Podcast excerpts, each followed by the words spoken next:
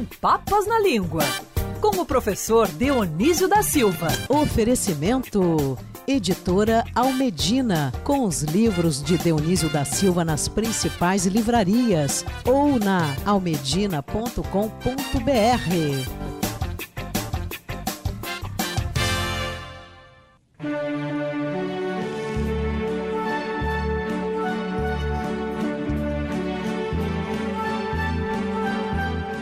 Professor Dionísio da Silva, nossa, nossa coluna sempre muito bem, é, sempre muito bem musicada, né, professor? A gente está sempre com é, músicas maravilhosas e hoje nesse clima para acalmar a gente, né, professor? Bom dia para você, primeiramente. Bom dia, querida Agatha. Bom dia, Andreasa. Andreasa está à distância. A Andreasa é isso, teve um problema técnico, professor. O que, que acontece? Ele e o Rodolfo ficam conectados na mesma linha aqui na nossa mesa de áudio. Vou explicar para você e pro ouvinte. E aí, agora há pouco, o Rodolfo saiu, porque tinha uma reunião, enfim. E o- acabaram que. É, tiraram o Andreasa também porque acharam que ele ia sair. Enfim, professor, aqueles problemas técnicos que a gente lida, mas não bem. tem problema nenhum. A gente segue Vamos. tocando a coluna, eu e você, combinado? Claro, vamos lá. É, professor, Enfim. a gente começa. Vamos começar trocado hoje? Vamos começar pela expressão, que eu gosto tanto dessa expressão, mas não sei a origem dela, então não sei se, enfim, se eu posso gostar. Vamos falar Isso. do O Sol Brilha para Todos? Vamos sim. E depois nós vamos, no final, vamos dizer por que que tá essa valsinha na trilha sonora, né? É, tem que explicar para os nossos ouvintes. É, então tá, ó, Agatha, o sol nasce para todos é uma expressão que mudou de nome. Originalmente ela foi escrita e dita na antiga Roma, é, o sol brilha para todos, porque este, este verbo brilhar, este étimo do verbo brilhar também é muito usado ainda hoje. A gente diz de uma pessoa inteligente que é brilhante, quando a gente diz que, é, que a pessoa não, não tem importância, diz que é obscura, quer dizer, não brilha, não é? Não tem luz. A gente usa muito as metáforas de luz para o que é bom e as metáforas de escuro para o que não é bom e não tem nada a ver com racismo, como expliquei na coluna anterior. E este o sol nasce para todos, porque ele se tornou o sol nasce para todos e não o sol brilha para todos, porque como para o nosso país as coisas vieram por meio e através da cultura portuguesa, é, e ela, essa cultura tem uma forte predominância católica, no Evangelho de São Mateus é, foi traduzido por o sol brilha para todos, para o sol nasce para todos. O, em- nas versões gregas ainda era o sol brilha para todos, mas quando veio para a Vulgata, que é o modo como São Jerônimo trouxe para um latim que todos podiam entender, ele usou o verbo orire em vez de, em vez de o verbo nascer, nascer. Então, é, em vez do verbo brilhar. Então, este orire é o mesmo de oriente. Daí começou, o sol nasce para todos, o sol se levanta para todos. No italiano é el sol se leva para tutti.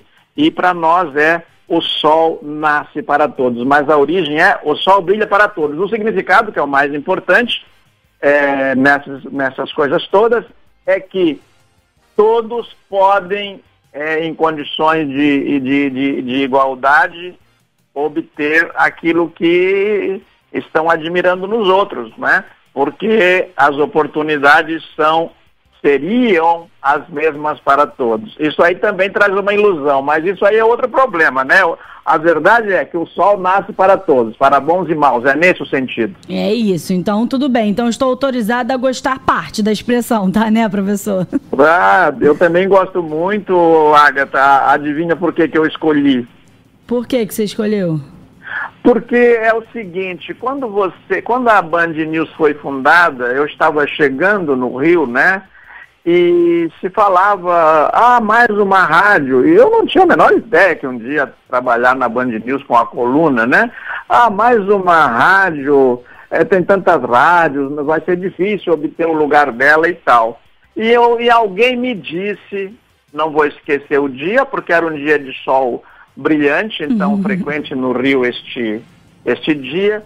Não, mas o sol nasce para todos. E, a, e a, tanto nasceu que a Band News está aí fazendo 15 anos. Né? Com certeza, professor. E hoje, por algum acaso, também está um sol bem bonito, pelo menos aqui no Rio de Janeiro. Professor, vamos rapidamente para as palavras. Hoje a gente vai falar de lustro e de debutar, é isso? Isso, vamos falar rapidinho das duas. A, a Band News, então, está debutando porque ela está completando 15 anos, não é? Então ela está debutando, é isso? Isso. E, o, o, debutar é uma palavra que veio do francês, ainda se faz é, festa de debutantes. 60% das meninas brasileiras querem e fazem festa de debutantes quando chegam aos 15 anos, celebram de alguma forma, porque antigamente era a idade em que eram autorizadas a namorar e casar. Eu fiquei surpreso com a estatística, achei que era uma coisa assim meio demodé, mas, mas continuam querendo, e este debutar quer dizer se apresentar, mas a origem é, é a, a, origem da palavra em francês é, é cepo, que se transformou depois em alvo, onde você tinha que acertar a primeira flechada. Então, debutar é começar aquele, aquele jogo e acertar a primeira flechada. Tem uma boa metáfora para os psicanalistas aí, porque Cupido também tem uma flecha para atingir o coração, não é? No, no amor é, é essa a imagem. É, e o lustro. Oi? Não, diga, professor, continua Não, com o lustro. por favor, vamos conversar, Agatha. Não, eu ia, eu ia falar que em relação ao debutar, né, é, parece até um pouco antigo, mas muitas meninas têm o sonho aí da festa de 15 anos, é, de se tornarem debutantes, né? dizem, né? Não sei, professor, mas que é a entrada da para a sociedade com essa idade de 15 anos. Enfim, eu não tive a minha festa de 15 anos, preferi uma viagem, mas tem muita gente que. Tem muita menina que sonha com a festa com, enfim, todo aquele momento debutante, né? E isso é. Eu fiquei surpreso que esse costume se consolidou e 60% das meninas brasileiras querem festa de debutante. Não sei se fazem, mas consultadas querem, disseram né? que querem e gostam. E o lustro é muito interessante porque lustro quer dizer é, em português cinco anos. Então a Band News está fazendo é, três lustros.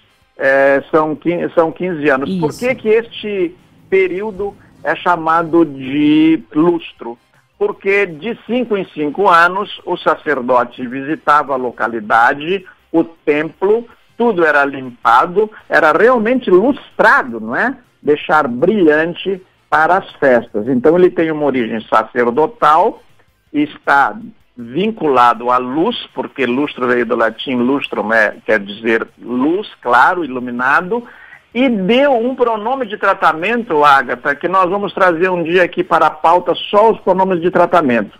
Nós somos muito delicados uns com os outros nos envelopes. Escrevemos ilustríssimo, que é uma palavra, que, é uma palavra que está é, na língua portuguesa desde o século XVI, mas já estava antes, não estava, não estava era registrada, porque se prescrevia como, na forma de tratamento, as pessoas deveriam ser tratadas.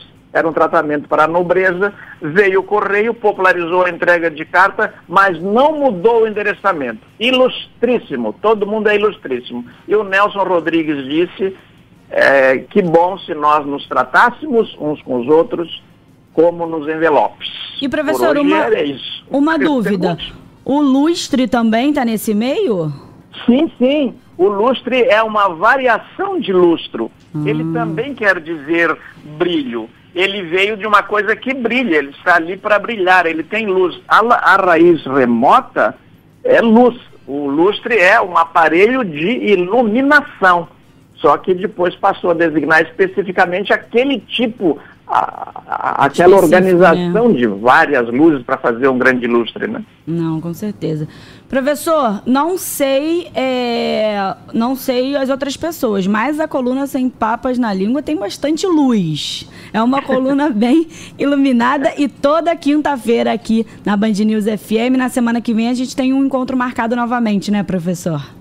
Isso, eu trouxe a valsa porque as debutantes, então, dançam uma valsa nesse baile, não é? Uhum. A, a- a valsa é uma, uma, uma música festiva. Um príncipe. em alemão, ela quer dizer apenas dar voltas. Então, na é uma dança muito fácil você dar voltas. É isso.